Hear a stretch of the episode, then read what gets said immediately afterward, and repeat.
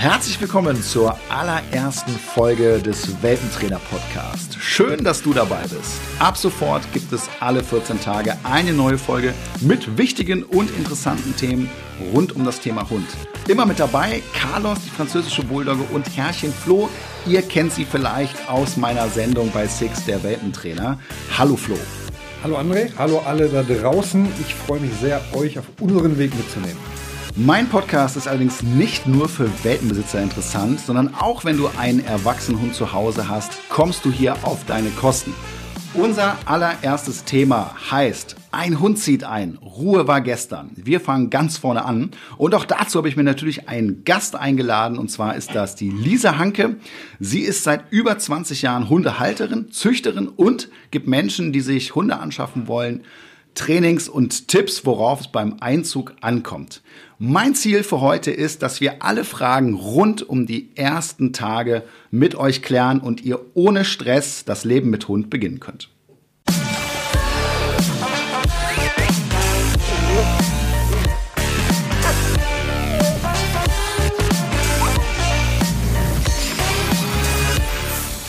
Man stellt sich das ja immer sehr romantisch und total schön vor, wenn die Reise mit Hund beginnt, wenn man den Welpen oder auch den Erwachsenenhund das erste Mal nach Hause holt. Aus Erfahrung kann ich euch sagen, das ist nicht immer so. Ich habe bei meinem Welpen ja natürlich einen hohen Anspruch gehabt, auch als Hundetrainer und habe mir gesagt, ich möchte, dass mein Hund gar nicht äh, zu Hause reinmacht, also die Stubenreinheit sofort perfekt angegangen wird. Das hat dann auch einige Tage geklappt, dachte ich zumindestens, bis ich meinen zweiten, schon erwachsenen Hund ins Körbchen schicken wollte und der wollte da nicht rein. Und ich habe mich echt gefragt, was ist da los? Das hat er noch nie gemacht. Ähm, ich habe den echt äh, ja so ein bisschen auch angeschissen, habe gesagt, du gehst jetzt ins Körbchen. Und dann ist er quasi in die letzte Ecke reingesprungen und äh, dann habe ich mal nachgeschaut und festgestellt, dass mein kleiner lieber Welpe die letzten Tage da seine Toilette aufgebaut hatte. Und ja, dann war es vorbei mit der perfekten Stubenreinheit. Flo, wie war das denn bei dir und Carlos? Also die erste Nacht vor allem oder den ersten Tag nach Abholung war ich super aufgeregt. Also es war für mich Neuland. Ich hatte noch nie einen Hund. In unserer Familie ja. hatten wir auch gar keinen Hund. Und ich habe mich natürlich überall eingelesen. Ich habe mir so viele Videos angeguckt. Ich habe so viele Sachen schon gekauft. Habe die komplette Wohnung äh, welpensicher gemacht, ne, damit der nirgendwo dran knabbern kann. Aber äh, dann sieht man mal wirklich, wo ein Hund alles dran geht. Also da war noch viel mehr nötig äh, zu beseitigen. Und dann hatte ich in der ersten Nacht auch einen richtig unruhigen Schlaf, weil ich immer dachte, boah, stell dir vor, der pinkelt mir jetzt ins Bett rein oder der muss und ich werde nicht wach. Und ja, bin bei jedem Geräusch quasi wach geworden und sofort mit ihm rausgegangen, weil man so angespannt ist. Ich glaube, es, es kennt wirklich jeder. Er ist auch von, seiner, von seinen Geschwistern die erste Nacht getrennt, jammert ein bisschen rum und möchte natürlich auch die ganze Zeit Körpernähe haben. Man kommt quasi in seinem Riesenbett, äh, fühlt man sich, also wenn man wirklich in so einer kleinen Kiste wohnt, weil der Hund so viel Platz wegnimmt. Ähm, es war sehr, sehr aufregend, sehr, sehr spannend. Aber ich muss sagen, Carlos war relativ schnell stubenrein, beziehungsweise er ist auch, hat relativ schnell durchgeschlafen. Hatte ich sehr, sehr viel Glück gehabt, ja. dass wir gar nicht so eine lange Zeit raus mussten. Ja. Also jede Nacht mehrmals. Ähm, also kann ich mich da gar nicht beschweren. Man ist trotzdem jede Nacht, hat einen super dünnen Schlaf. Also man wird quasi bei jeder Bewegung wach, weil man denkt, oh, jetzt muss er auf Toilette, jetzt muss er auf Toilette und rennt dann quasi auch sofort raus. Ja, klar. Ähm, und das, äh, bis sich das erstmal gelegt hat, hat ein paar Wochen gedauert. Ne? Klar, die ersten Tage sind total spannend, ja. aber bevor die ersten Tage starten, geht's ja auch erstmal los mit der Entscheidung. Ich will mir einen Hund anschaffen. Ja? ja. Äh, und da ist ja auch immer die Frage, wie, wie macht man das jetzt? Ne? Gucke ich mir einfach ein paar Bilder an und sage, ey Mensch, der sieht total niedlich aus hier, den hätte ich gerne. Äh, oder schaue ich auch so ein bisschen, was ist das denn für eine Rasse? Wie war das denn bei dir? Wie hast du den ausgesucht? Ja, also gerade bei französischen Bulldoggen ähm, muss man ja ziemlich drauf achten, weil die echt Probleme mit der Atmung haben, weil die halt sehr, sehr überzüchtet sind. Also die ja. Die Nasen sind teilweise sehr, sehr platt gezüchtet, ähm, weil es angeblich schön sein soll, aber ne, gesundheitlich ist es halt äh, definitiv nicht gut für den absolut, Hund. Absolut, absolut. Und da habe ich mich erstmal äh, super viel eingelesen, ähm, habe auch mit super vielen Züchtern geschrieben, habe natürlich alle Fragen gestellt, die man so im Internet gesehen hat, die wichtig sind. Ne? Gibt es da eine Ahntafel zu? Wie waren die Elterntiere? Gibt es da irgendwelche Röntgenbilder, Krankheitsverläufe? Ähm, ist die Züchterin in einem äh, Verein, also die war auch im deutschen Bulldoggen-Züchterverein, mhm ähm, hat mir schon mal sehr, sehr viel Sicherheit gegeben. Die konnte mir die ganzen Röntgenbilder der Elterntiere zeigen, auch dass äh, die Gelenke und die Wirbelsäule bei den Elterntieren äh, super in Ordnung war, ähm, dass die Nasen gut ausgeprägt waren. Das war für mich erstmal so das Wichtigste, dass ich erstmal ausschließen kann oder man kann es ja nie komplett ausschließen, aber ich konnte mir auf jeden Fall sicherer sein. Ja. Äh, die Welpen werden wahrscheinlich auch gesund sein und äh, ja, bis jetzt habe ich da auch kein Problem mit Carlos, muss ich sagen. Aber man muss sich da schon ziemlich, ziemlich viel äh, mit auseinandersetzen, um nicht irgendwie äh, kranke Tiere zu kaufen. Leider werden die halt überzüchtet in jeder Rasse. Ne? Ja, das stimmt. Man merkt schon, du hast dich da sehr stark mit beschäftigt im Vorfeld. Aus meiner Erfahrung als Hundetrainer kann ich dir sagen, das macht nicht jeder so. Ja, ich weiß, ja. So, aber es ist jetzt so dieser klassische Verlauf, ein Top-Züchter und so weiter. Was mhm. kam es für dich denn auch äh, in Frage, eventuell einen Hund aus dem Tierheim oder einen Erwachsenen zu nehmen? Oder war für dich von Anfang an klar, nee, ich will auf jeden Fall einen Welpen? Ja, ich wollte auf jeden Fall äh, einen Welpen haben. Also ich wollte wirklich von Anfang an äh, einen Hund haben, der mit mir quasi aufwächst. Ähm, das war für mich so, so, ein kleiner Traum. Ich muss auch sagen, dass ich, ich hatte ja noch nie einen Hund und hatte auch sehr viel Respekt davor, einen Hund aus dem Tierheim zu machen. Man weiß halt nicht, äh, was ist dem Hund passiert. Mhm. Und wenn man sich da auch null mit auskennt, ich glaube, da tut man sich nichts Gutes und dem Hund äh, sowieso nicht. Und da muss man dann auch zu sich ehrlich sein und äh, da war ich einfach nicht gewachsen. Also ich würde jetzt, ähm, würde ich mir das schon eher zutrauen. Aber äh, vorher dachte ich mir auf ja. gar keinen Fall, ich möchte den Welpen, ich möchte den wirklich von Anfang bis Ende mitbegleiten und er soll so ein Teil meines Lebens werden und ich soll ein Teil seines Lebens werden. Ja, das war für mich wichtig. Okay, das ist super und macht auch Sinn, finde ich. Was ich oft erlebe, ist eben, dass die äh, Leute sich äh, einen Hund aus dem Tierheim holen, weil sie was Gutes tun wollen, ja, äh, aber dann eben auch irgendwann merken, dass sie überfordert sind. Und das mhm. ist dann am Ende auch für den Hund nicht unbedingt die beste Lösung. Ja, deswegen macht es schon Sinn, äh, so vorzugehen, wie du das gemacht ja, hast. Ich muss ja. auch sagen, Beispiel, eine Freundin von mir hatte eine Woche einen Hund aus dem Tierheim da, ja. der hatte, hat nur drei Beine. Und die musste ihn nach einer Woche wieder abgeben, weil er ziemlich viele Ticks hatte, auf die sie halt auch null klarkam, weil sie auch ziemlich äh, neu auf dem Gebiet war. Und ja, das ist leider so ein Negativbeispiel, dass es halt nicht leicht ist, wenn man ein Tier äh, mit, mit Vorschädigung oder mit ja, aus dem Leben holt, wo man nicht weiß, okay, was ist dir passiert. Ne? Man, man kennt die Ticks der Hunde nicht, man weiß nicht, warum der Hund so reagiert. Ja. Und äh, ja, darüber muss man sich halt auch bewusst sein, wenn man ein Tier aus dem Tierheim holt oder aus dem Tierschutz irgendwo. Absolut, ja. So, jetzt ist ja so, du weißt irgendwann, dein Hund kommt, der Tag rückt näher, ja, und dann geht's ja auch los, man zieht los und besorgt alles, was man für so einen Hund braucht, geht ab in den, äh, in den Zooladen, ja. Wie war das denn bei dir? Warst du gut vorbereitet? Hast du alles gehabt, als er gekommen ist? Ja, ich hatte tatsächlich alles. Also ich habe äh, jegliche Kauartikel mir gekauft bei Amazon, irgendwelche Welpen, Spielzeugpakete, wo so ein Set mit jeglichen Sachen drin ist. Dann bin ich nochmal nach Fressnapf gegangen, habe mir noch ein, Kaffeeholz geholt, habe wirklich überall, wo er drauf rumkauen kann, hat natürlich auch wie jede andere Welpe an den Möbeln rumgekaut, ja. egal ob ich ein Spielzeug hingelegt habe. Was er jetzt gerade auch macht hier, ja. ihr könnt es nicht sehen, aber er kaut hier gerade an seiner ja. Wurzel rum. Man hört es vielleicht. Man hört es vielleicht, genau. ja. Und da habe ich versucht, erstmal alles zu besorgen. Ich habe mehrere äh, Betten besorgt. Einmal, dass er im Schlafzimmer ein Bettchen hat, dass er im Wohnzimmer ein kleines Bettchen hat. Verschiedene Decken geholt, Gurte fürs Auto, einen Sitz fürs Auto. Also wirklich einmal so äh, überlegt, okay, was brauchst du alles? Dann auch noch natürlich nochmal im Internet geguckt, was braucht man alles beim Einzug vom Welpen und habe dann wirklich alles gekauft, was er braucht. Und ja. auch viel zu viel. Sehr gut. Meistens ist es auf ja. jeden Fall zu viel. Klar, ne, das macht ja auch ein bisschen Spaß, aber wenn man schlecht informiert in den Laden geht, dann wird es meistens äh, doch mehr, als man geplant hatte. Ja, ja, vor allem man kommt dann auch auf Ideen oder der Verkäufer sagt dann noch hier, das könnte ja. man auch noch brauchen. Und dann kommen noch die Klar. Freunde und Familie. Ich habe auch noch Geschenke und Spielzeuge und irgendwann ist, hat man mehr Spielzeuge äh, für, für einen Hund, als man Sachen selbst zu Hause für sich hat. Ja, da wird es auch mit Sicherheit mal irgendwann noch mal eine Folge hier in unserem Podcast geben. Ne? Was macht da Sinn und was macht vor allen Dingen auch keinen Sinn? Da gibt es nämlich auch eine ganze Menge. Gut, jetzt hast du alles besorgt, bist zu Hause vorbereitet. Der Tag kommt, die Abholung steht an. Äh, wie war das für dich? Also wie lange war die Fahrt? War der Züchter in der Nähe? Äh, wie ist das Ganze gelaufen? Ja, also ich hatte Glück, der Züchter war wirklich nur eine halbe Stunde entfernt. Äh, ich kann auch sagen, in Wesel. Ähm, ich war super aufgeregt, weil wir erst mittags so den Termin hatten und ich mir die ganze Zeit natürlich den Kopf gemacht und oh, jetzt bin ich nervös und jetzt der Klar. erste Tag und wie wird's? Und meine beste Freundin ist auch zum Glück mitgekommen, ist auch, ja, ich nenne sie mal Carlos Mutti, ist Carlos Mama, weil das, die liebt er über alles. Die ist vom ersten Tag, wo wir Carlos besucht haben, bis zur Abholung immer dabei gewesen bei, bei jedem Besuch. Und ja, habe natürlich auch dann den Sitz, den ich gekauft habe fürs Auto, direkt aufgestellt, Deckchen reingelegt und dann sind wir zur Züchterin gefahren und die hat uns auch so ein kleines Starterpaket mitgegeben, eine Decke, ähm, wo alle Welpengeschwister von ihm quasi drauf gelegen haben, yeah. damit er so, so ein ja. Andenken quasi hat und einen Geruch, den er kennt. haben wir dann mitgenommen. Sie hat uns direkt äh, ein Futter mitgegeben, die Ahntafel und alles. Und ja, dann sind wir mit Carlos nach Hause gefahren. Die Autofahrt war super entspannt für ihn. Also da war ja das erste Mal, dass er Auto gefahren ist, aber hat er super gut gemacht, wollte die ganze Zeit rüber zu mir. Ja, hat sich äh, auch nicht übergeben. Hat sich nicht ja, übergeben. Weil das ist oft so, ne, wenn man das nicht weiß, zum Beispiel, äh, die, die, Hunde können in den ersten sechs Lebensmonaten da Probleme mit haben. Und zwar mit dem Gleichgewichtsknochen im Ohr.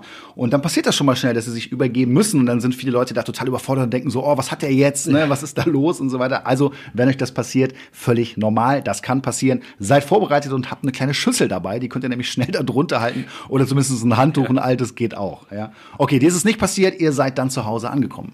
Genau, wir sind zu Hause angekommen und dann reingekommen und er hat erstmal sofort die komplette Wohnung erkundet und ich glaube auch nach kurzer Zeit schon erstmal reingepinkelt in meine Wohnung. das ist aber auch, auch klar, die, im Welpenalter, die können ihre Blase noch nicht kontrollieren. Für die ist alles neu und aufregend und hat natürlich auch sofort mit allen Spielzeugen rumgespielt und ja, haben haben uns erstmal quasi zusammen eingelebt und uns die Wohnung angeguckt, erkundigt und dann habe ich auch nochmal die Stellen gesehen, die ich nochmal verändern muss, wo er halt rangegangen ist. Aber das weiß man dann natürlich auch erst, äh, wenn der, wenn der Hund da ist oder der Welpe da ist, weil. Dein Welpe zeigt's dir, genau. Genau, er zeigt dir einfach noch, wo die Schwachstellen in der Wohnung sind und die haben wir dann auch schnell beseitigt. Ja, und jetzt, wo wir gerade auch so darüber sprechen, muss ich sagen, mir kommen die ganze Zeit so die Bilder im Kopf, wie ich das erste Mal ihn besucht habe, wo wir ihn abgeholt haben, die erste Nacht, wo er so die, die ganze Wohnung erkundet hat, also die Bilder, ist gerade echt schön, mal wieder darüber nachzudenken. Ich gucke ja. mir auch sehr gerne die ersten Videos und Fotos immer an, weil das ist, die Entwicklung zu sehen ist echt. Äh, das brennt sich ein, ne? Ja, und das voll. ist halt so ein Moment, den vergisst du einfach nee. nicht. Ich kann das bei meinen auch noch sagen und mein Hund ist jetzt schon 14. ja, aber ich kann es dir noch genau sagen, wie das abgelaufen ist. Es ist einfach so der wichtigste Moment. Man lernt sich kennen, man ja. wächst zusammen. Eine ganz, ganz tolle Geschichte. Und dafür liebe ich Hunde auch. Das macht einfach so einen Spaß, den Charakter auch zu entdecken. Ja. ja. Jetzt hast du eben schon gesagt, erste Nacht, du hast sehr unruhig geschlafen, was glaube ich völlig normal ist.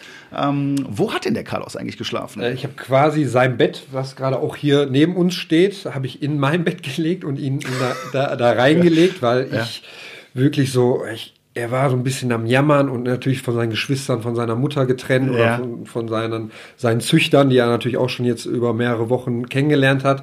Und ich habe es nicht übers Herz gebracht, ihn irgendwie neben das Bett zu legen oder in, in eine Box äh, reinzusperren oder so, wie man es ja. natürlich beim Training halt dann auch irgendwann macht. Ähm, habe ihn äh, in mein Bett mit reingelegt. Er ist natürlich nicht eine Sekunde in sein Körbchen geblieben und sofort zu mir gegangen und lag auch die ganze, lag die ganze Nacht äh, wie ein Magnet an mir. Ja. Es war sehr schön, aber es hat, hat, mir einen sehr unruhigen Schlaf bereitet. Es ist auch total schön und jeder, der jetzt sagt, ey Moment, der Hund im Bett geht ja gar ja. nicht, da muss man sagen, nee, finde ich gar nicht. Die Frage ist aber, wie soll das denn zukünftig sein? Soll der Carlos da bei dir im Bett schlafen oder hast du das ganz anders geplant? Ne, wir, äh, also er hat auch ein Bett neben meinem Bett jetzt und da schläft er auch sehr, sehr oft drin. Ähm, aber jetzt zum Beispiel, wo er mal so eine kleine Krankheitsphase hatte, da habe ich ihn mit in mein Bett genommen, weil habe ich gemerkt, ihm geht's nicht gut und er wollte ihn nicht noch mehr stressen, weil er auch äh, ja mit Durchfall und so, da ist einmal was in seinem Körbchen gelandet, das wollte ich nicht nochmal. Ja. Und äh, momentan äh, schläft er echt wieder viel in meinem Bett, aber ich muss ehrlich gestehen, dass ich auch wieder umswitchen möchte, ihm neben das Bett zu legen, weil auf Dauer, man muss sich halt überlegen, möchtest du das die nächsten zehn Jahre? Richtig. elf, zwölf Jahre oder sonst was, weil er wird auch noch ein bisschen größer. Richtig, und genau das ist der Punkt. Mhm. Ja, und da kommen wir nämlich auch zu einer Rubrik unseres Podcasts, und zwar die größten Fehler. Und heute die größten Fehler beim Einzug eines Hundes. Flo, lass uns mal über die acht größten Fehler beim Einzug eines Hundes sprechen. Platz acht haben wir eigentlich gerade schon thematisiert. Und zwar nicht unbedingt der Punkt mit dem im Bett schlafen. Ich habe mhm. überhaupt auch als Trainer keine Probleme damit, dass der Hund im Bett schläft. Das bringt sogar viel näher und ähm, schweißt zusammen. Aber wenn ich das dann später nicht möchte, dann ist das ein großer Fehler. Und das erlebe ich sehr, sehr häufig bei den Neuhundebesitzern, die sagen, ja, der ist ja noch so klein mhm. und ja, der ist jetzt von der Mama weg und von den Geschwistern und so weiter, ja. Der darf jetzt mal die ersten paar Tage, darf der im Bett schlafen, aber danach muss der unten schlafen. Das höre ich immer wieder. Und das ist ein großer Fehler, weil es macht es für den Hund, für den Welpen unglaublich schwer, dann nochmal wieder es mhm. umzulernen quasi, ja. Lieber direkt, aber was man definitiv machen sollte, äh, die ersten Tage, die Eingewöhnungstage, den Welpen auf gar keinen Fall alleine lassen nachts, sondern mhm. da geht es auch darum, wenn ich sage, mein Hund soll, was weiß ich, unten im Wohnzimmer schlafen, dann besorge ich mir auf jeden Fall eine Luftmatratze oder schlaf auf der Couch ja. und bin in der Nähe meines Welpen. Mhm. Ja, wie man hört, der Carlos schläft auch gerade schon quasi neben mir. Und das ist nicht gefaked, Leute. ja. das will ich nochmal ganz klar sagen. Das ist, der ist gerade tatsächlich in dem Moment eingeschlafen, wo wir über die Nacht sprechen. Ja, und ich finde es auch sehr, sehr gut, weil ich persönlich hatte super viel, nicht, nicht Angst, aber mir hat es das Herz zerbrochen, der Gedanke, er schläft jetzt nicht bei mir im Bett und ich dachte, es, es wird den Hund äh, irgendwie schädigen, wenn ich ihn jetzt nicht mit im Bett schlafen lasse und unten schlafen lasse und jammern lasse. Aber ich finde es gut, äh, jetzt von auch jemandem zu hören, der sehr, sehr viel Erfahrung damit hat, dass es nicht schlimm ist und dass es sogar, wenn man es nicht zukünftig möchte, sogar förderlich ist, ihn äh, nicht im Bett schlafen zu lassen. Und ähm, vor allem, ja, man hört ihn sehr laut schnarchen gerade. Vor allem hat man dann nicht das Problem mit der Umgewöhnung wieder, also hat man ein doppeltes Problem, das was ich, Richtig. was ich katastrophal finden würde, was ich natürlich jetzt auch nochmal habe, beziehungsweise schon hatte, ja. weil ich habe ja erst ihn wirklich wochenlang im Bett schlafen lassen und dann äh, quasi neben das Bett gelegt. Hat am Anfang, hat er sehr, sehr viel rumgejammert, aber es hat sich auch ziemlich schnell gelegt. Er hat es akzeptiert und konnte da sehr, sehr gut schlafen. Vor allem, ich konnte auch besser schlafen.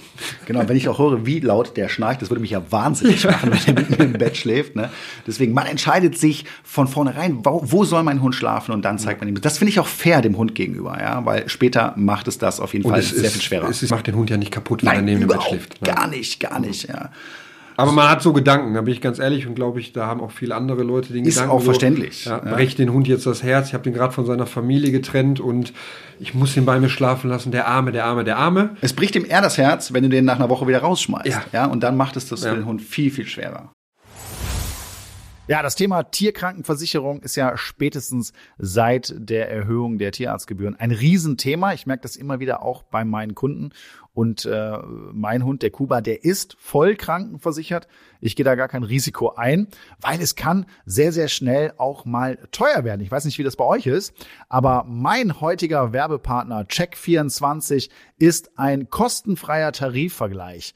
Dort könnt ihr diverse Tarife vergleichen, aber besonders spannend für euch ist sicherlich, dass ihr die Tarife für Hunde- und Katzenkrankenversicherung vergleichen könnt. Denn auch wenn unsere Hunde und Katzen uns viel Freude in unserem Leben bringen, kann ihnen plötzlich etwas zustoßen oder sie können krank werden und dann wollen wir im Notfall unverzüglich Hilfe und optimalen Schutz für sie. Bei Check24 findet ihr sowohl Vollschutztarife als auch OP-Schutztarife für eure geliebten Vierbeiner. Beispielsweise könnt ihr bei Check24 einen OP-Schutz für einen Yorkshire Terrier schon ab 4,37 Euro im Monat abschließen und somit bis zu 93 Prozent sparen. Gleichzeitig zeigt euch die Check24 Tarifnote transparent an, wie gut die Leistung tatsächlich ist, die ihr für euer Geld bekommt. Das hilft euch richtig gut bei der Einschätzung. Und natürlich ist der Vergleich und Abschluss von Versicherungen aufgrund der Widerrufsmöglichkeit für euch komplett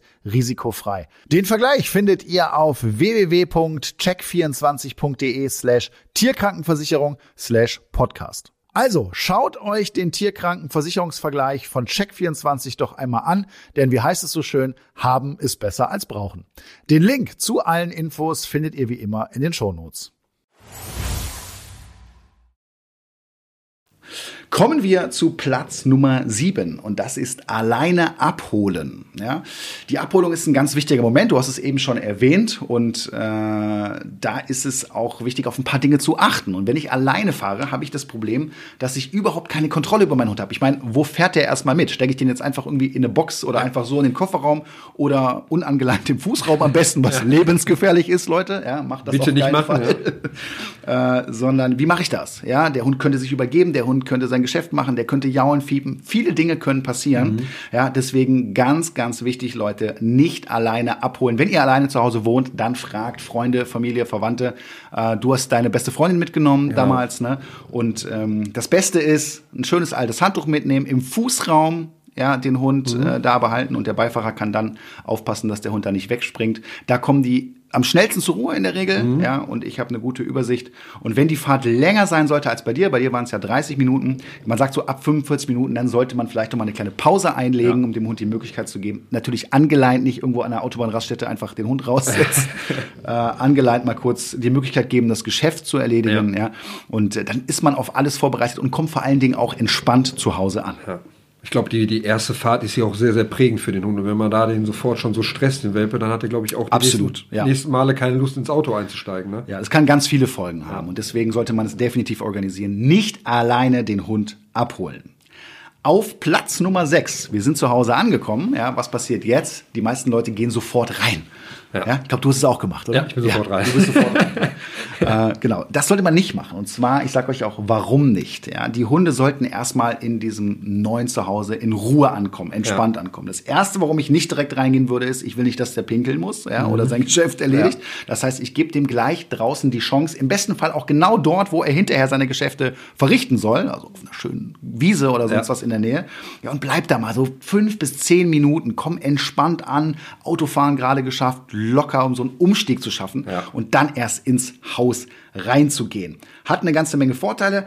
Bei du hast es nicht gemacht und bei dir ist es, glaube ich, auch schief gelaufen dann. Ne? Das ja, er hat ziemlich äh, schnell in die Wohnung gemacht ja. natürlich. Hat erstmal natürlich auch überall dran rumgeknabbert, überall natürlich rumgespielt mit dem Spielzeug. Ich habe natürlich alles da direkt hingelegt, so als wenn jetzt er kommt nach Hause und sofort er sieht sein Körbchen, sein Spielzeug und freut Ja, sich. ja. Aber für mich ist es auch logisch, wenn du jetzt sagst, erstmal mit denen so ein bisschen rausgehen, ein bisschen entstressen nach der Fahrt und schon mal so die Gegend auch ein bisschen zeigen, ne? wo, wo ist dein, dein äh, Klo quasi, wo du dein tägliches Geschäft verrichtest. Äh, hätte ich gerne im Vorhinein gewusst, aber naja, man, aus Fehlern lernt man ja bekanntlich. ne? Genau, und ihr könnt euch diesen Fehler sparen. Bleibt ein paar Minuten draußen und dann geht's entspannt rein. Auf Platz Nummer 5 auch ein sehr beliebter Fehler. Ja, man hat einen neuen Hund. Nicht nur du freust dich ja da drauf, sondern sämtliche Leute, die du kennst. Auf jeden Fall die Hundemenschen, die freuen sich da drauf und die können es gar nicht erwarten, den neuen kleinen süßen Welpen äh, zu sehen, zu streicheln und willkommen zu heißen. Und dann machen es viele Leute so, dass sie direkt sagen, ja, der Hund kommt am Dienstag, kommt doch mal alle Dienstagnachmittag vorbei auf ein, auf ein Stück Kuchen und einen Kaffee. Ne? Und äh, alle wollen den Hund begrüßen. Ja, ich- ich sag dir ehrlich, so direkt muss ich einmal reingerätschen. Ich hatte noch nie so viel Besuch wie in der Anfangszeit von Carlos. Da kamen alle, meine Schwester, mein Schwager kam irgendwie gefühlt mehrmals die Woche. Alle Freunde wollten ihn sehen. zufällig. Ja, zufällig. Und dann irgendwann habe ich auch gesagt, ey Leute, wir brauchen mal ein bisschen mehr Ruhe. Der ist komplett hier überdreht und Ja. so. Ich muss erstmal hier an alles äh, alleine gewöhnen und lasst uns erstmal so ein bisschen Ruhe und dann können wir das nach und nach mal so machen, weil das war einfach viel zu viel. ne? Genau, viel zu viel, da sprichst du an, ja. Für so einen Welpen sind das so extrem viele neue Erfahrungen, Reize, die der Hund ja auch verarbeiten muss. Ne? Alleine schon die Autofahrt der, weg von der Mama, von den Geschwistern äh, und das neue Zuhause, ja, überfordert den eigentlich schon, ja. Ja. Und wenn dann noch ganz viele Leute da sind, die alle emotional ja auch reagieren, was ja auch schon ein Welpe wahrnimmt, ja, Gefühle des Menschen, äh, dann ist das definitiv zu viel. Und gerade die ersten zwei, drei Tage gehören nur dir und deinem Welpen. Ja. Ja. und da hat noch niemand was zu suchen, meiner Meinung nach. Ja, die Disziplin sollte man haben. Ich kann es verstehen, dass viele Leute direkt sofort den Welpen sehen sollen, aber er ist nach drei Tagen auch noch süß. Ne? Ja, ich hätte es gerne äh, auch so gemacht, aber man will dann natürlich auch nicht Nein sagen. Man kann es auch verstehen, weil ich bin auch, wenn ich einen Welpen sehe, würde ich am liebsten sofort hingehen, den hochschmeißen und in den Arm nehmen Genau. und mitspielen. Magische aber, Anziehungskraft. Genau, Ja. aber ist nicht immer das Richtige unbedingt. Ja, ne? Für den Welpen nicht, ne? deswegen da seid diszipliniert, gebt euch auch diese zwei, drei Tage Zeit, dann sind die meisten schon angekommen, die meisten Ja. Welpen, und dann kann man langsam anfangen, äh, ein paar Leute vorzustellen und zu schauen. Ne? Genau. So, wir kommen zu Fehler Nummer vier und das ist das hast du eigentlich auch schon eben so ein bisschen erwähnt. Das heißt, der Hund kommt rein ne, zu Hause und hat gleich das komplette Haus, die komplette Wohnung, einmal dem Hund alles zeigen, überall hin und so weiter. Das geht eigentlich in eine ähnliche Richtung wie gerade. Äh, wir haben eine Reizüberflutung. Ja. Ja. und es ist gar nicht wichtig für den Welpen direkt alles kennenzulernen, sondern ich würde das lieber in so kleinen Häppchen machen. Ja, und erstmal sagen, Mensch, wir fangen mit dem Wohnzimmer an oder da, wo er am Ende schlafen soll und äh, steigern das dann langsam in den nächsten Tagen. Ihr habt die nächsten 15, 16, 17 Jahre Zeit. Ja, also warum übertreiben? Auch da langsam anfangen. Ne? Wenn ich zu viele Reize meinem Welpen biete, äh, dann überdrehen die. Ja, das Ja. heißt, kriegen die gar nicht verarbeitet und dann hast du diese dollen fünf Minuten, dass sie so hochfahren und so weiter. In den ersten Tagen geht's meistens noch. Muss man auch sagen, da sind die ruhig, die gucken sich erstmal alles an und verarbeiten das. Ja? Und dann denkt man oft so, ach guck mal, der ist doch ganz entspannt, der ist doch ruhig. Aber es passiert in der Zeit eine ganze Menge im Gehirn eines Hundes und deswegen überlastet die nicht, macht es langsam, nicht direkt das ganze Haus zur Verfügung stellen. Ja, den Fehler habe ich äh, definitiv auch gemacht. Ich habe sofort alles gezeigt. Hier ist dein Napf, hier ist das, hier ist der Balkon, da ist dies, da ist das. Und natürlich war der dann auch sofort aufgedreht und musste mehrmals überall hinrennen. Ne? Ja. Und da, das ist so ein Fehler, den äh, muss ich mir auch ankreiden. Ich habe ziemlich viele Fehler am Anfang gemacht, Ja, wie man sieht. man, aber ne? Ne? Aber Ist dafür halt gibt's so. ja unseren Ja. Podcast. Ja, genau. So, kommen wir zum nächsten Fehler. Und das äh, ist ein unangenehmer Fehler. Und das heißt, dass man äh, ja, im Vorfeld sich Gedanken macht. Du hast es eben schon gesagt, du kaufst die ganzen Sachen ein und dann gehst du in so einen Laden, da wird man überflutet von Sachen und da gibt es auch ganz viel Hundefutter. Und sagt man, oh Mensch, diese Packung sieht super aus, ich nehme das mal mit, das soll mein Hund fressen. Ja, und dann äh, nimmt man eben das eigene Futter und nicht das, was der Welpe schon beim Züchter oder eben vorher bekommen hat. Und das führt dann dazu, dass mein Hund unter Umständen dieses Futter gar nicht verträgt, ja, weil er nicht dran gewöhnt ist und dann schön mal die ersten drei Tage mit Dünnschiss beginnen, äh, was in dieser Stubenreinheitsphase mega unangenehm ist ne, und nicht gerade zur Harmonie beiträgt. Ja. Deswegen Leute, auf jeden Fall, wenn ihr einen Hund vom Züchter nehmt, besorgt euch das Futter. Die meisten Züchter machen das auch von ganz alleine. Ne. Die geben dann dem Welpenbesitzer auf jeden Fall schon mal das Futter mit, sagen auch, was es war. Und dann kann man sich immer noch überlegen, stelle ich das um, hätte ich gerne persönlich ein anderes Futter oder eine andere Futterart, völlig in Ordnung, ja, aber nicht direkt. Damit tut ihr euch definitiv keinen Gefallen. Ja, also ich habe auch direkt eine 2 Kilo Packung Futter vom äh, Züchter mitbekommen. Ähm, haben dann aber auch ziemlich schnell umgestellt. Das Umstellen hat nicht funktioniert. Also wir haben danach nochmal umgestellt, weil Frenchies sind natürlich so ein bisschen anfällig Ja. für Futter. Ja. Sind jetzt auf ein schönes Nassfutter und das klappt auch sehr, sehr gut und er mag es auch extrem. Genau, gerne. irgendwann wir wir haben eigentlich nur noch, nur noch Trockenfutter, was ungefähr dieselbe Zusammensetzung hat wie das Nassfutter, aber als äh, Trainingsfutter quasi. Das macht Sinn, da ist Nassfutter nicht so schön. Genau, ja, wäre wär nicht so gut. Als Leckerchen. ja. Okay, kommen wir zum nächsten Fehler, den man machen kann. Und das ist, äh, dass man den Welpen zu früh abholt. Ja? Äh, ich erlebe das leider gerade bei unseriösen Vermehrern, nenne ich sie mal, die würde ich gar nicht Ja. Züchter nennen. Äh, die wollen die Hunde schnell loswerden, ne? sobald es irgendwie biologisch möglich ist. Ja? Und dann kommen die Hunde teilweise schon mit sechs, sieben, acht Wochen äh, zum neuen Besitzer. Mit acht Wochen ist es eigentlich erst erlaubt. Ja? Aber auch acht Wochen ist schon sehr, sehr früh. Ne? Und gerade in der Phase lernen die noch unglaublich viel von Muttertier. Ja. Und wenn ich die da wegnehme, dann ist das so für die Prägung, Sozialisierung nicht gerade optimal. Der, das, der beste Zeitpunkt ist eigentlich so zwischen neun und zwölf Wochen. Ne? Eher noch zwölf Wochen, aber Ja. auch neun Wochen, je nach Hund auch. Die sind ja auch schon unterschiedlich. Auch in dem Alter gibt es sichere Kameraden und auch etwas unsichere. Da muss man auch ein bisschen drauf achten. Ein guter Züchter weiß sowas und achtet darauf. So, und dann kommen wir ja auch zum letzten Fehler für heute und das ist ja die Wahl der Hunderasse. Ne? Du hast dich informiert, das haben wir eben schon gehört. Du hast dich schlau gemacht im Vorfeld, nicht nur aus optischen Gesichtsgründen deinen Hund ausgewählt, sondern auch mal äh, nachgelesen, ja, was, was ist das denn für ein Hund, den ich mir da ins Haus hole? Das machen viele Leute nicht. Viele besorgen sich äh, quasi hier so ein Rassebuch ne? oder äh, im Internet einfach ein paar Fotos und sagen, oh Mensch, der ist aber süß. Ja. Ja? und kaufen sich den dann, ne, ohne sich da große Gedanken zu machen, Mensch, was ist das für ein Hund? Wofür ist der eigentlich gemacht? Wofür ist der gezüchtet?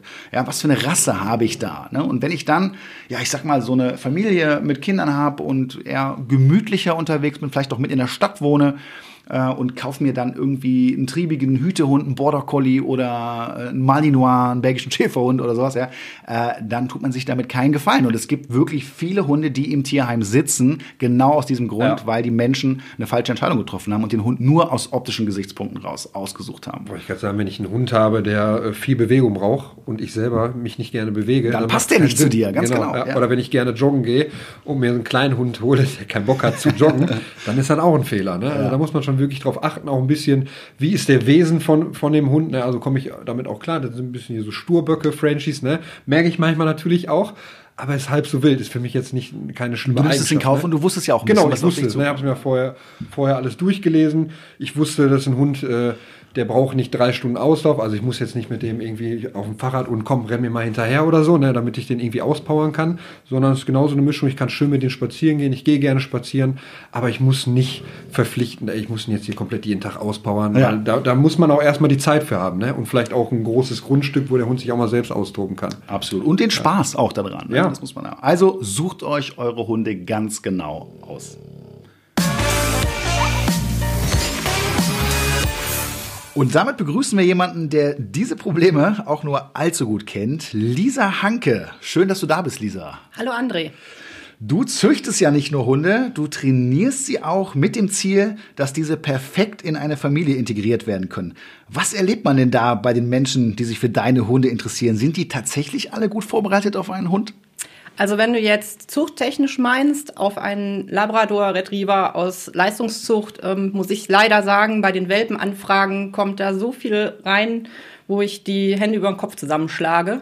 Okay. Ähm, wenn die Leute noch nicht mal wissen, dass der Labrador ein Jagdhund ist und eben halt für die Jagd am Wasser gezüchtet worden ist, die eben halt dann sagen, ja, wir möchten eben halt so einen schönen, schlanken Hund haben, äh, aber sich nicht kundig gemacht haben, äh, welche Ansprüche ein solcher Hund eben halt stellt, ist ja. das wirklich ein Problem. Ganz genau. Das Thema hatten wir nämlich gerade auch schon, über die Auswahl des Welpen. Und hier kommen wir jetzt dazu. Du, du züchtest äh, Labrador Retriever aus der Leistungszucht, ja. Und äh, da kommen wir nochmal zu dem Punkt, ja, Labrador ist auch nicht gleich Labrador. Und das gibt es auch in verschiedenen anderen Rassen. Ne? Und äh, da muss man sich einfach gut informieren, ja. Und da ist immer diese Vorstellung, was ich oft höre, so bei den Labbys, bei den Labby-Besitzern, ja, das ist ein super Familienhund und äh, der erzieht sich quasi leicht, ist ganz easy und so weiter. Kennst du sowas? Ja, kenne ich. Ja.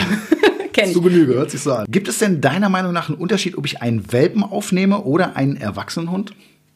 Es gibt sicherlich Unterschiede. Im Positiven wie auch im Negativen. Wenn ich jetzt von einem ähm, Hund vom Züchter ausgehe, der in einer Familie gelebt hat und dann abgegeben werden muss, aus welchen Gründen auch immer, kann das sehr viel leichter sein, für die neuen Besitzer, weil eben das, die Basis gegebenenfalls schon da ist. Natürlich muss der Hund sich komplett umstellen. Es ist für ihn ja dann ein ganz neues Leben, neue Menschen, neue Regeln. Ähm, da kann es durch Absprache der alten und neuen Besitzer wirklich ähm, zu einem guten Übergang kommen und für Hund und Mensch leichter sein. Auf jeden Fall schon mal, was die Stubenreinheit angeht. das auf jeden Fall, genau, das Durchschlafen, genau.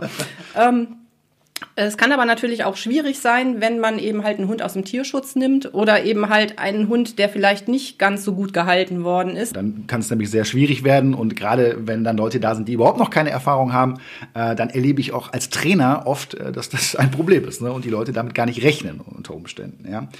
Äh, eine Sache, die bei dir besonders ist, du bist Züchterin auf der einen Seite, aber du bist auch Tierschützerin. Das heißt, du bist auch im Tierschutz aktiv und hast äh, auch bist quasi als Pflegestelle tätig. Diese Kombination erlebt man selten.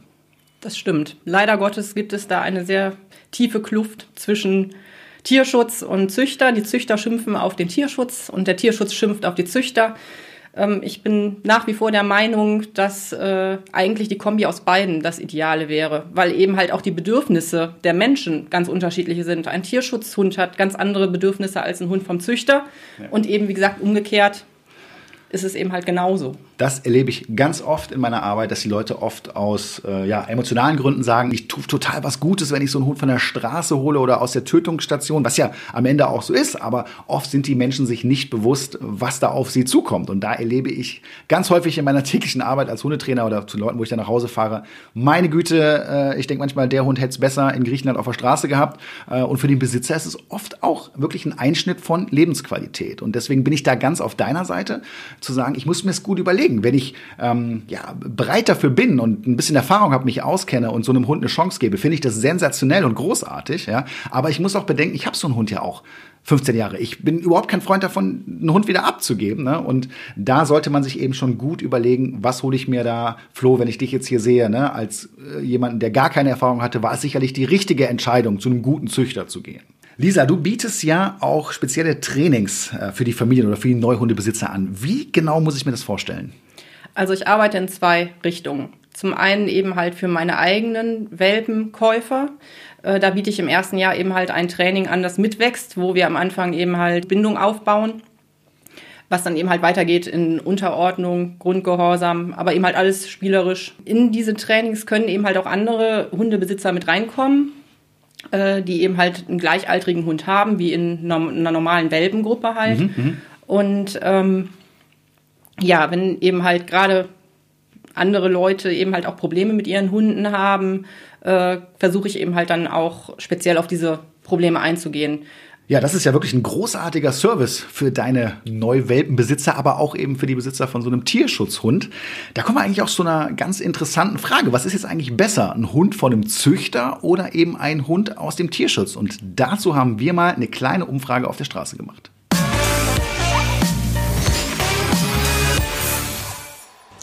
Ich würde mich, glaube ich, für einen Hund aus dem Tierschutz entscheiden, weil ich gerne auch einen Hund nehmen würde, der sonst kein so schönes Leben hat. Und ich denke, Züchter, das mag dem einen oder anderen wichtig sein, aber meistens sind die Tiere aus dem Tierschutz auch sehr dankbar. Und das spürt man auch dann als späterer Halter. Ich würde mich für einen Hund vom Züchter entscheiden, da ich als Mutter von zwei Kindern mir sicher sein möchte, welche Rasse bzw. welche Eigenschaften der Rasse sozusagen vorliegen. Und äh, bei Tierschutzhunden ist es ja oft so, dass man nicht so viel über die Geschichte weiß. Und deshalb würde ich gerne Gewissheit haben. Ich würde mich auf jeden Fall immer für einen Tierschutzhund entscheiden, weil es genug Tierschutzhunde gibt. Gerade auch im Ausland, Osteuropa, gibt es ja sehr viele Straßenhunde und mittlerweile viele Organisationen, die denen auch helfen. Ähm, mit Züchtern habe ich deshalb häufig Probleme, weil ähm, die Züchter durch ihre Rassestandards auch oftmals Krankheiten mitzüchten und es dadurch viele Probleme gibt. Beides hat Vor- und Nachteile. Beim Züchter bekommt man natürlich einen Hund äh, nach den Attributen, die man sich ausgesucht hat und sich wünscht.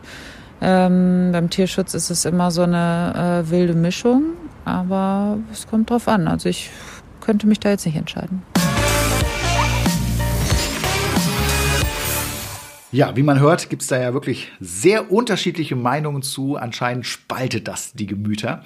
Wie ist denn deine persönliche Meinung dazu, Lisa? Also, ich als Züchter vertrete natürlich einmal die Züchtermeinung, auf der anderen Seite aber als Tierschützer auch die Tierschutzmeinung. Ähm, ich habe da ein sehr konkretes Beispiel, äh, was für mich die Entscheidung eben halt für eine Familie, die einen normalen Familienhund sucht, relativ eindeutig macht. Vor sieben Jahren habe ich meine erste Zuchthündin ausgesucht, bin dafür extra bis in die Schweiz gefahren zum Züchter, wo der Hund gut sozialisiert worden ist, wo die Gesundheitsergebnisse der Vorfahren stimmten, die Arbeitsergebnisse stimmten und wo mir wirklich ähm, die ganze Zucht auch wesenstechnisch gut gefallen hat. Ähm, zeitgleich hatte ich äh, aus dem Tierschutz drei äh, Labrador-Welpen bei mir, äh, die vom Vermehrer kamen. Einen davon haben meine Eltern genommen. Und Ganz kurz, ich muss aber eingreifen. Vermehrer. Vielleicht wissen manche Leute nicht, was ist jetzt genau mit Vermehrer gemeint. Also das ist ja eigentlich der unseriöse Züchter, wenn man so will, oder die Leute, die da einfach mit Geld machen wollen, richtig? Genau, so, das versteht man unter Vermehrer, wo wirklich ähm, keinerlei äh, Maßnahmen zur Gesundheit getroffen werden, wo auch überhaupt nichts nachvollziehbar ist. Bei einem seriösen Züchter kann ich die Elterntiere ansehen, kann ich eben halt auch äh, Gesundheitsergebnisse der ganzen, der ganzen, des ganzen Stammbaums nachsehen, wodurch ich eben halt auch ein bisschen gucken kann, ja, wie hoch ist die Wahrscheinlichkeit, dass eine gewisse Krankheit auftritt. Ähm, ja, das war eben halt bei dem Hund meiner Eltern nicht so. Der Hund meiner Eltern ähm, hat mit dem knapp vierten Lebensjahr die ersten epileptischen Anfälle bekommen. Äh, die Hüfte wie auch die Ellenbogen sind leider nicht so besonders schön. Er hat also zwischendurch immer Probleme mit dem Laufen. Jetzt mit sieben Jahren ist er auf einem Auge blind und auch Hören funktioniert nicht mehr so ganz gut. Wenn ich dagegen meine Hündin sehe, die ist topfit, die arbeitet noch ja, wie ein Jungspund und ähm, ich glaube, das tut meinen Eltern stellenweise auch sehr weh, wenn die das so sehen. Also vom Wesen ist der Hund meiner Eltern wirklich ein Traum. Also kann ich nicht anders sagen. Also, egal ob jetzt andere Hunde, ähm, ob, ob eben halt Menschen, mhm. total lieb aber eben halt gesundheitlich leider ein Montagsmodell. Genau, und da ist es eben wichtig, dass man sich im Vorfeld, bevor man sich einen Hund anschafft, da extreme Gedanken zu macht, ja, und wirklich auch für sich entscheidet, was ist so äh, das Richtige. Ne? Auf der einen Seite finde ich immer, ja, von einem guten Züchter, also der das liebevoll macht und mit viel Bedacht und wo auch eben die Genetik und die Gesundheit eine große Rolle spielen, äh, eine super Geschichte auf der einen Sache. Oder eben aus dem Tierschutz, aus dem Ausland oder sowas, gerade diese Vermehrer, das ist für mich so der schlimmste Part, ja, äh, so wie du es gerade auch erwähnt hast, so aus dem Kofferraum raus, ne, und da sollte man aufpassen. Das heißt, wenn ihr sagt, ey, ich kaufe meinen Hund, äh, achtet da nicht aufs Geld. Ja, also das heißt, was ich immer wieder erlebe, ja, der hat nur 250 Euro gekostet. Ja, ist ja schön, aber wenn du das, was du jetzt gerade von deinen Eltern erzählt hast, mal hochrechnest, was die wahrscheinlich beim Tierarzt da gelassen haben, äh, merkt man schon ganz schön, die Rechnung geht am Ende nicht auf und man fördert ja unter Umständen auch genau diesen Handel. Das heißt, Leute, macht das nicht, ähm, informiert euch da gut, ja, und du hast es auch eben erwähnt, äh, das Muttertier, das muss zu sehen sein. Das ist so ein K.O.-Kriterium als Beispiel, ja. Am Ende muss man eine Entscheidung treffen, was möchte ich machen und ich bin da ganz bei dir Beides ist gut, wenn man denn als Mensch darauf gut vorbereitet ist. Lisa, jetzt weiß ich ja, dass du wirklich eine ausgesprochen gute Züchterin bist. Aber wenn ich jetzt hier so ein Neuhundbesitzer bin und schaue mich mal auf dem Markt ein bisschen um, was sind denn so Kriterien oder woran erkenne ich denn eigentlich einen guten Züchter?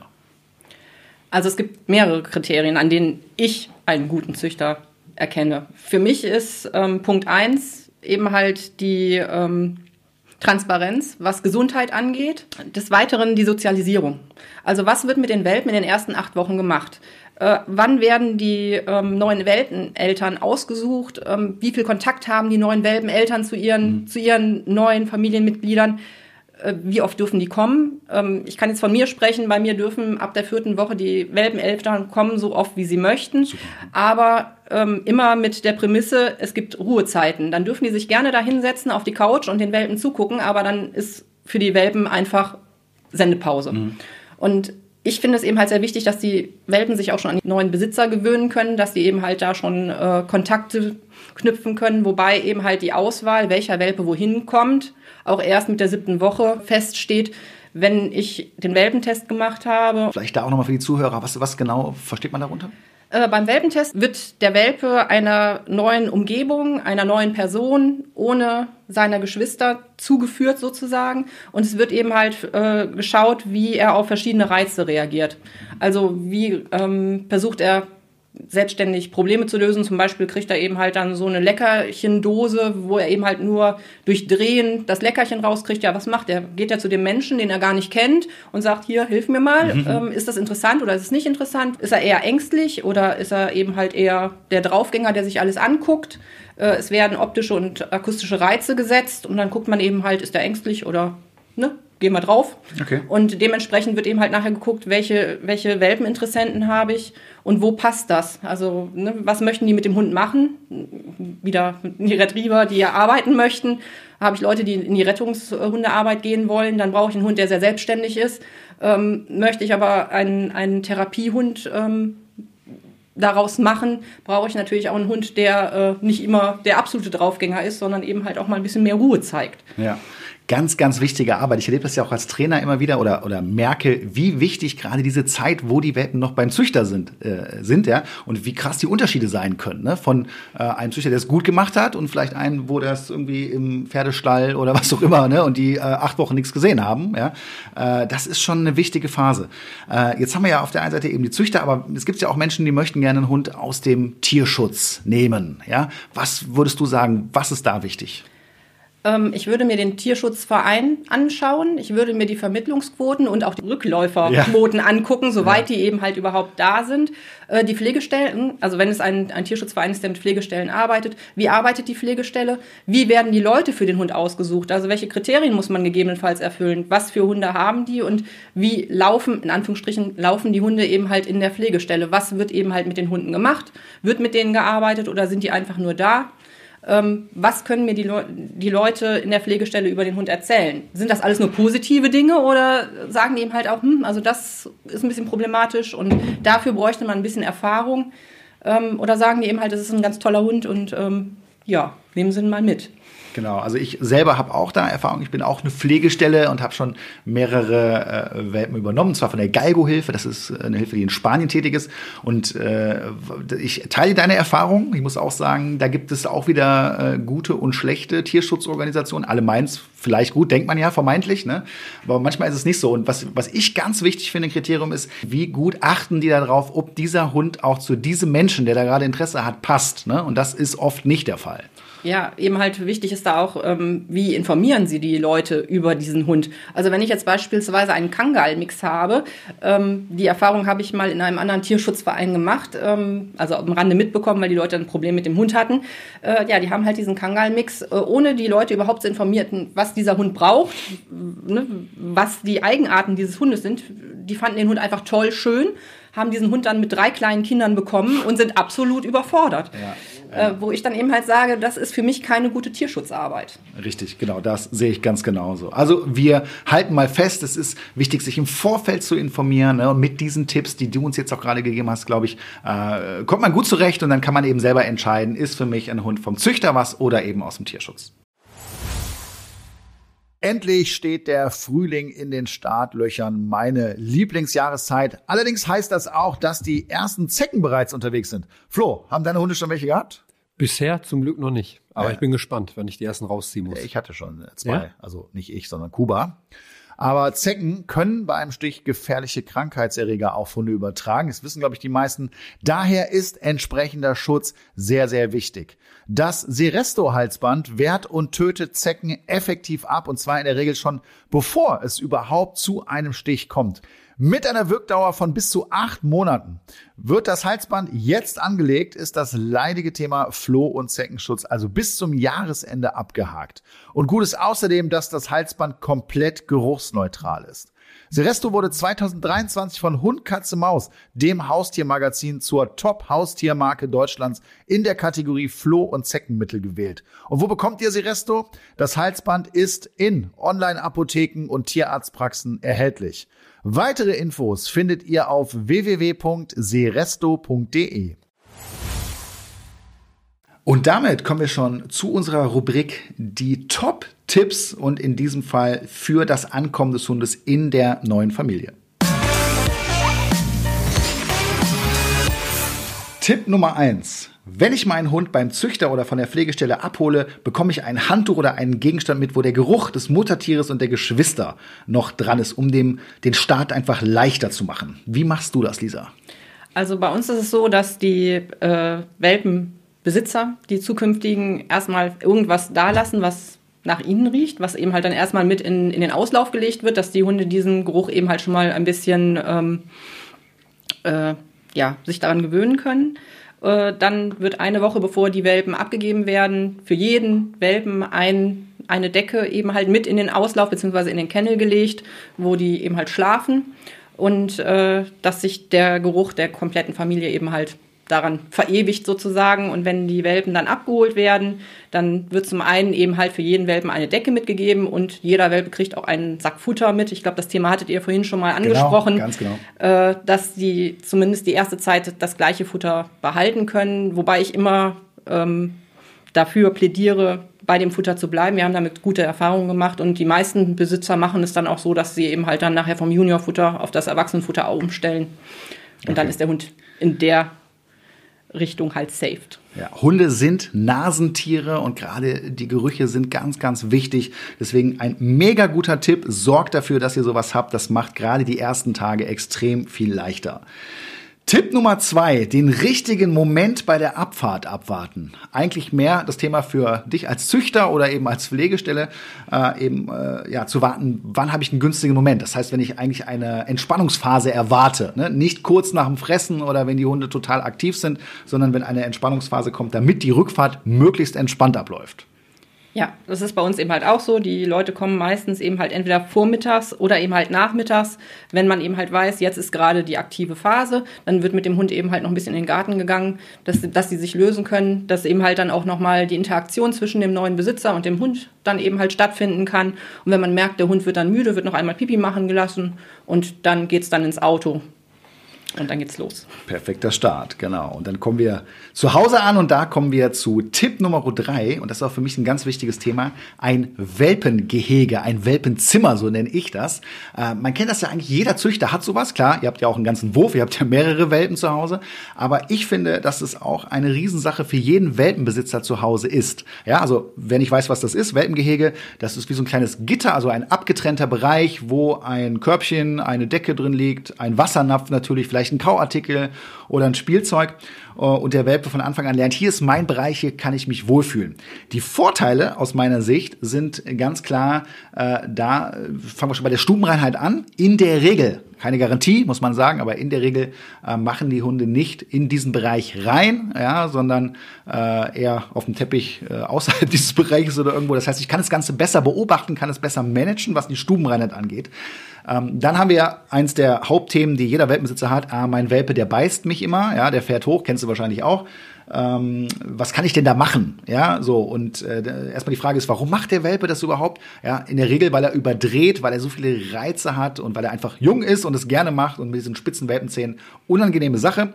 Äh, das jetzt zu korrigieren oder irgendwie zu versuchen, den Hund zu stoppen, macht meiner Meinung nach keinen Sinn, sondern hier kommt jetzt unser Welpengehege zum Trage. Nehmt einfach euren Welpen, setzt den da rein und bleibt aber in der Nähe. Ganz wichtig ist, nicht weggehen. Wir wollen keine Verlustangst erzeugen, aber wir wollen eben einen Raum schaffen, wo der Hund sich wieder entspannen kann. Im besten Fall mit so einem Kauartikel, ja, wo er runterfahren kann äh, und schon haben wir da wieder Entspannung. Ein weiterer Vorteil von dem Welpengehege ist das Thema alleine bleiben. Ich kann da ganz entspannt damit anfangen, den Welpen langsam alleine zu lassen äh, und habe auch gleichzeitig die Gewährleistung, dass äh, mein Welpe nicht an irgendwelche Steckdosen oder Kabel dran geht, weil im Welpengehege, im Welpenzimmer ist es natürlich sicher. Hast du da auch irgendwelche Erfahrungen zu, Lisa? Ja, ich äh, empfehle meinen Welpenkäufern immer einen Zimmerkennel. Äh, ist ein etwas kleinerer, dafür aber mit Dach bestückter Welpenauslauf, also wieder ein Welpengehege. Ähm, wird leider Gottes von vielen Leuten als äh, Gefängnis empfunden. Und äh, ich kriege da ganz oft gesagt, oh, das, ich kann auch meinen Hund nicht einsperren. Mhm, das höre ich auch oft, ja. Ähm, aber da bei uns jetzt die Welpen ja schon von Geburt an sozusagen daran gewöhnt sind, weil es steht einfach im Gehege, die, die gehen da selbstständig zum Schlafen rein, ist das für die eigentlich schon sehr positiv bestückt, weil ähm, da liegen die Decken, da, da ist Spielzeug, äh, da kann man sich einfach wohlfühlen und auch zurückziehen. Ähm, und es ist der Punkt, wo ich sage, da hat der Hund dann auch seine Ruhe. Wenn der Hund da reingeht, dann ist das sein Rückzugsort. Und insofern, ja, wie du schon sagst, ähm, Wohlfühl. Genau, auf jeden Fall eine lohnenswerte Geschichte, auch wenn es nur für ein paar Wochen eigentlich notwendig ist. Irgendwann baut man das ab, aber der Hund ist an alle guten Sachen gewöhnt und wir haben die wichtigsten Dinge ihm beigebracht dadurch. Kommen wir zu unserem nächsten Tipp und der heißt Schlafen lassen. Äh, übrigens, Carlos schläft hier wieder im Hintergrund. Man hört es vielleicht, der schnarcht nämlich wieder ganz laut. Schlafen lassen, was bedeutet das? Äh, man bekommt oft äh, den Tipp, teilweise leider auch von Hundetrainern oder, oder Züchtern oder sonst was. Ja, gerade am Anfang, der Hund muss alle zwei Stunden raus auch nachts. Und dieses Thema auch nachts ist nicht korrekt, oder Lisa? Nein, also ich möchte ja, dass mein Hund lernt zu schlafen und nicht alle zwei Stunden raus zu müssen. Also lasse ich den Hund so lange schlafen, wie er schläft. Äh, ich habe auch so oft schon gehört, dass ähm, die Leute sagen, ja, aber der muss doch. Ähm, nein, wenn man ihn einfach schlafen lässt, er wird unruhig, gerade wenn man eben halt mit Kennel oder mit, mit einem Gehege arbeitet. Der Hund wird irgendwann unruhig, davon wird man dann schon wach, wenn man in der Nähe ja. schläft. Und äh, insofern ähm, einfach bis zu diesem Zeitpunkt warten, weil dann muss der Hund raus. Wenn der Hund länger da ist, dann weiß man auch, ob der Hund wirklich raus muss oder ob er vielleicht lieber spielen möchte. Das kann dann irgendwann noch kommen, dass der Hund dann sagt, oh, jetzt machen wir Party. Ähm, gut, dann geht man eben halt kurz raus, lässt den Hund Pipi machen. Entweder er macht oder er macht nicht. Und dann geht es eben halt wieder in den Kennel und ins Bett. Richtig, genau. Und gerade dieser Schlaf ist ja so ultra wichtig in diesen Wochen. Die verarbeiten so viele Informationen und auch man selber ist ja gestresst durch den Welpen äh, und hat viel zu tun. Äh, hier der Flo, der nickt hier gerade schon ganz fleißig.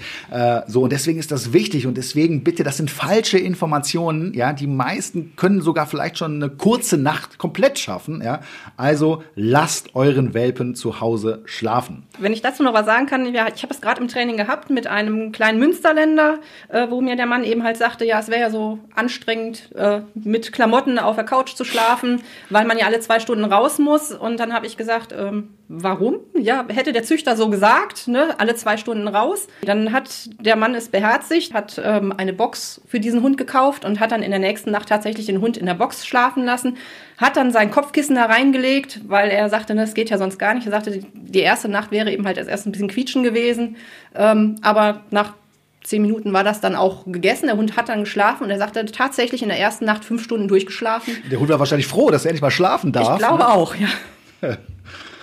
Sehr gut. Ja, dann kommen wir zu unserem letzten Tipp für heute. Und äh, das ist äh, Schichtdienst, wenn es denn die persönliche Situation zulässt. Also wenn man nicht alleine zu Hause mit dem Hund wohnt, äh, glaube ich, macht das total Sinn, weil Hunde und auch schon Welpen äh, meiner Meinung nach Emotionen von Menschen eins zu eins wahrnehmen. Die merken, ob du gestresst bist, äh, ob du sauer bist, wie es dir gerade geht. Äh, und gerade Ruhe und Gelassenheit sind ja zwei Themen in der Welpenbeziehung, die sind unerlässlich, die sind total wichtig. Und die habe ich nicht, wenn ich selber unter Schlafmangel oder äh, permanent gestresst bin. Und deswegen klar aufteilen die Aufgaben, dass auch jeder in der Familie auch dann eben Zeit mit dem Welpen verbringt. Das ist ja auch wichtig eben äh, für die Beziehung. Äh, was sagst du dazu? Das sehe ich ganz genauso. Wenn die Möglichkeit besteht, ist das gut. Wichtig ist dabei natürlich nur, dass auch alle die gleichen Regeln haben. Dass der Hund nicht bei dem einen auf die Couch darf und beim anderen nicht. Ja. Und äh, eben halt da an einem Strang gezogen wird. Und die Regeln, die es später geben soll, gibt es von Anfang an und genau. nicht erst später. Das ist nochmal ein Zusatztipp, ein Bonustipp für heute, ganz genau. Ja, sprecht euch ab, macht euch einen Plan, schreibt es vielleicht auch mal auf. Ja, was genau darf der Hund? Wie stellt ihr euch das Leben mit dem Hund vor? Und dann steht ja einer wunderschönen, spannenden und auch tollen einmaligen Zeit nichts mehr im Weg. Ja, die Tipps bis jetzt beschränken sich ja eigentlich auf äh, das Ankommen zu Hause und auf die erste Nacht. Spannend ist natürlich aber auch die ersten Tage, also sprich mal die erste Woche. Flo, wie war das denn bei Carlos, die erste Woche? Also da bin ich ganz ehrlich, möchte auch nicht hier Leuten irgendwie was Falsches vormachen. Es war sehr viel Stress, wenig Schlaf, Verzweiflung, aber auch sehr, sehr viel bedingungslose Liebe von dem Kleinen. Also er ist mir gefühlt die ganze Zeit hinterhergelaufen. Ich bin ihm auch die ganze Zeit hinterhergelaufen, weil ich gucken will, wo knabbert er wieder dran? Hat er jetzt irgendwo wieder hingemacht? Ich glaube, jeder kennt so den Stress, den man sich da selbst macht. Ja. Ähm, also er beobachtet mich, ich beobachte ihn und irgendwie lassen wir uns nicht mehr aus den Augen. Und das stresst, glaube ich, beide sehr, sehr viel. Und dann sind wir natürlich auch ja, beim Spaziergehen hatten wir immer große Probleme, muss ich ganz ehrlich sagen. Er ist einfach nicht an der Leine gelaufen. Sobald ich ihn von der Leine abgemacht habe, ist er wie ein Schatten hinterhergelaufen. Ja. Habe ich ihn an die Leine rangemacht, ist er nicht gelaufen. Dann natürlich, wie lange lässt man überhaupt einen Welpen laufen? Ne? Genau, lass uns da ruhig mal drüber sprechen, weil das weiß ich, das interessiert viele. Ja. Wie mache ich das genau? Gibt es da eine Regel und so weiter? Erstmal dieses Phänomen. Die ersten Tage ist es nämlich genau so, wie du beschreibst. Ja, dein Welpe möchte gar nicht mitgehen. Bei den ganzen Winterwelpen, also wenn du deinen Welpen im Winter bekommst, ist es noch schlimmer, ja. weil es noch kalt draußen, nass und so weiter, haben überhaupt keinen Bock. Ja, aber auch im Sommer, du hast es erlebt, äh, äh, will der Hund nicht hinter dir herlaufen. Das heißt, er hat keinen Bock rauszugehen. Wie gehe ich jetzt damit um? Ich frage zunächst mal, bevor ich dir dazu was sage, wie hast du es denn gemacht, wenn der jetzt einfach nicht mitgehen wollte? Ganz ehrlich, ich habe dann einfach erstmal die Leine abgemacht, weil wir im Gebiet waren, wo eine Freilauffläche war. Okay, das muss man natürlich voraussetzen, ja. ne, dass da nichts, keine, genau. keine Straßen oder sowas in der Nähe sind mit Autos. Wenn du die Möglichkeit hast, super, okay. Mhm. Das ging besser. Das ging viel besser. Er ist mir dann er ist mir hinterhergelaufen, weil er wusste, ich muss mich an irgendjemand halten. Ich komme hier, hier komme mir draußen gar nicht zurecht. Richtig, ja? genau. Das dann, ist der Vollgetrieb. Genau. Ja. Und dann bin ich einfach stur, äh, stur losgelaufen und er hat mich dann wirklich immer verfolgt und ich habe einen Richtungswechsel gemacht, so diese Bindungsspaziergänge haben wir quasi. Gemacht. Richtig, genau darum geht es. Ja, das heißt, wenn ihr da Probleme habt, schnappt euch euren Welpen. Wenn ihr jetzt nicht die Top-Möglichkeiten habt wie der Flo zu Hause, dann fahrt ruhig irgendwo hin, in den Wald oder sonst wo, wo keine Gefahr herrscht. Äh, vielleicht so eine kleine Sicherheitsleine dran, da arbeite ich ja persönlich gerne mit. So, und dann gehe ich los. Genauso wie du es beschrieben hast, strikt losgehen. Ne? Ich möchte, dass mein Welpe lernt, mir zu folgen, aufzupassen, dran zu bleiben. Und dafür kann ich ihn dann auch immer wieder mal belohnen. Mhm. Ja? Also eine Mischung zwischen striktem Gehen ja? und auch Bestätigung, Belohnung, Spielen, Spaß haben zusammen draußen, damit diese ganze Sache draußen, der Spaziergang, was Schönes für den Welpen wird. Ne? Da kann ich mich dann auf die normalen kleinen Gassigänge vorbereiten. Aber es sei auch gesagt, wenn ein Welpe jetzt total unsicher oder ängstlich ist und so weiter, ähm, ja, es ist kein Verbrechen, den Hund auch mal ein Stück zu tragen, ja, mhm. weil ich weiß ja, der Rückweg ist ja äh, traditionell immer leichter. Ne? Ja. Die wollen ja wieder zurück. Das heißt, da laufen sie dann auch mit sozusagen, ne? Und so ein bisschen Starthilfe, da musst ihr euch also keine Gedanken machen. Das haben viele Welpen. Das legt sich äh, in einigen Wochen habt ihr dann das gegenteilige Problem. Äh, dann geht's mit dem Ziehen los, ne? Das heißt, dann wollen die raus, dann haben die Bock, ja, und dann müsst ihr aufpassen. So, aber eine Sache noch, du hast es auch erwähnt. Wie lange gehe ich denn eigentlich mit dem Hund spazieren? Ja, gerade jetzt mal in der ersten Woche. Wie lange war das bei dir so? Äh, Faustregel habe ich so nachgelesen wieder, ja. so fünf Minuten pro Lebensmonat, also pro, ja, pro Lebensmonat, ne, pro Lebenswoche? Pro Lebenswoche, Woche, genau, genau pro ja. Lebenswoche. Das ist so eine, so, so eine ja. grobe Orientierung, ja, das ist äh, wirklich nur grob, ne? Ich würde es immer auch davon abhängig machen, was habe ich jetzt hier für einen Hund und so weiter, genau, aber äh, was ich oft von Leuten höre, ja, der ist nicht ausgelastet, das ist absoluter Blödsinn, mhm. also dass ein Welpe nicht ausgelastet ist, äh, das findet eigentlich in der Regel nicht statt, ähm, sondern gerade so die ersten Wochen, würde ich sogar sagen, ja, ist Piano angesagt gesagt. Ne? Das heißt, ja. ich gehe eigentlich nur raus, um die Geschäfte draußen zu erledigen, auf meinen Platz, wo der denn machen soll. Ne? Und hin und wieder meinen Ausflug für die Prägung und so weiter, aber nicht zu viel. Macht tendenziell eher zu wenig als zu viel, würde ich ganz klar empfehlen. Und dann wird das peu à peu gesteigert und es geht schnell genug, dann könnt ihr richtig lange Wanderungen auch mit dem Hund machen. Ja, vor allem, wenn man überlegt, Welpen sollen ja bis zu 20 Stunden schlafen. Und wenn man dann die ganze 20 bis 22 20 Stunden, Stunden sogar, ist ja. tatsächlich so. Das glauben ja. viele nicht. Ne? Und deswegen, die sind eigentlich müde und wenn die, wenn die die ganze Zeit Spielzeug rumliegen haben zum Beispiel und dann aufgedreht sind und machen wollen, dann ist das nicht so, weil die, weil die nicht müde sind, sondern weil man denen weil man die vielleicht mal nicht zur Ruhe zwingt gerade. Ne? Richtig. Ich sage ja immer, der Anknopf wird immer mitgeliefert, ja, da müsst ihr nichts machen, aber der Ausknopf, die Ruhe und Entspannung, die müsst ihr euren Welpen beibringen. Da müsst ihr aktiv trainieren und ihr müsst ihnen auch die Möglichkeit geben, wie du schon sagst, äh, auch, dass sie entspannen können, dass sie schlafen können. Ne? Wenn das nicht passiert, dann ist das wie bei kleinen Kindern, die überdrehen ohne Ende, ne? Und dann fangen die an, komisch zu werden. Ja, ich muss nur ja? sagen, weil dann immer sich Leute eingemischt haben, lass ihn doch, lass ihn doch, ja. möchte spielen.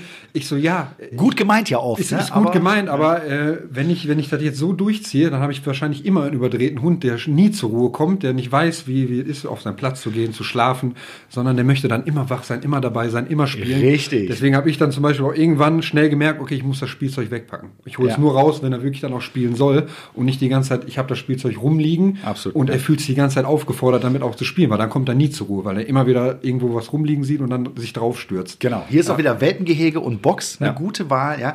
Macht das, ansonsten passiert nämlich wirklich Folgendes, dann sehen wir uns bei uns in der Hundeschule bei teuren Einzelstunden wieder, um die Probleme zu lösen. Das sind nämlich Hunde, die einfach nicht entspannen ja. können. Das ist sehr, sehr anstrengend und nervig. Haltet euch da dran. Ihr seht, da gibt es einiges zu beachten und Vorbereitung ist am Ende alles. Und deswegen, Flo, spielen wir jetzt ein kleines Spiel und das heißt, ich packe meine Hundetasche. Wer Ich packe meinen Koffer kennt, der weiß eigentlich schon, wie es geht. Das heißt, wir packen nacheinander jeweils Hundezubehör in unsere Hundetasche, von der wir sagen, das braucht man auf jeden Fall. Der Erste, der die Dinge nach fünf Sekunden nicht mehr aufzählen kann, der hat verloren. Also Flo, ich fange mal an. Ich packe meine Hundetasche und nehme mit mein Welpengehege. Okay. Ich packe meinen Koffer, nehme mit mein Welpengehege und mein Geschirr. Sehr gut. Ich nehme, nee, ich packe. Bin ich jetzt schon raus? Nein. Komm, machen wir weiter. Also, ich packe meine Hundetasche und nehme mit mein Welpengehege, mein Geschirr und meine Trainingsleine. Okay, also ich packe meine Hundetasche, nehme mit mein Welpengehege, mein Geschirr, meine Trainingsleine und mein Trainingshalsband. Okay, ich packe meine Hundetasche und nehme mit mein Welpengehege, mein Geschirr, meine Trainingsleine, mein Halsband und mein Kaffeebaumholz. okay, ich packe meine Hundetasche und nehme mit mein Welpengehege, mein Geschirr, meine Trainingsleine, mein Halsband, mein Kaffeeholz und meine Hundedecke. Okay, jetzt wird es langsam schon spannend. ja. Ich packe meine Hundetasche und nehme mit mein Welpengehege, mein Geschirr, meine Trainingsleine, mein Halsband, mein Kaffeebaumholz und meine Hundedecke und zusätzlich noch ein Hundespielzeug. Also ich packe meine Hundetasche, nehme mit mein Welpengehege, mein Geschirr, meine Trainingsleine, mein Hundehalsband, mein Kaffeeholz, nein, Halsband. War richtig, ne? Nein, Nein Moment! Ich hab vergessen. Yeah! Gut, ich glaube, die nächste Runde hätte ich auch nicht mehr überstanden, da bin ich mal ganz ehrlich. Kaffeeholz, was habe ich denn danach äh, gesagt? Ja, okay, so Leute. Decke.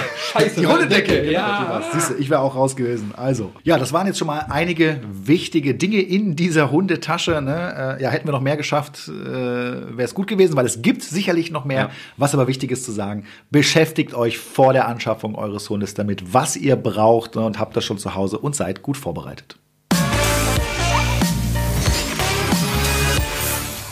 Und das war auch schon die erste Folge des neuen Welpentrainer Podcasts. In 14 Tagen geht's weiter mit tollen Gästen und natürlich auch mit Flo und Carlos. Das Thema dann heißt Trainingsstart. Das muss dein Hund können. Meinst du, da kannst du irgendwas zu sagen, Flo? Ich glaube, da kann ich mittlerweile sehr, sehr viel zu sagen und ich finde es auch ein sehr, sehr wichtiges Thema. Also ich finde, gewisse Themen oder gewisse Dinge muss der Hund einfach können und das Härchen auch verstehen, warum der Hund das können muss. Und ich freue mich drauf. Ich könnte jetzt schon quasi direkt eine Stunde weiterreden mit ja, dir. ich auch. Wir sind hier total drin. Äh, auf jeden Fall. Es ist wichtig. Ich erkläre euch genau, was muss wann der Hund lernen, was macht Sinn, was macht vielleicht auch keinen Sinn. Ich freue mich, wenn ihr wieder einschaltet und uns zuhört. Bis dahin alles Gute, euer André.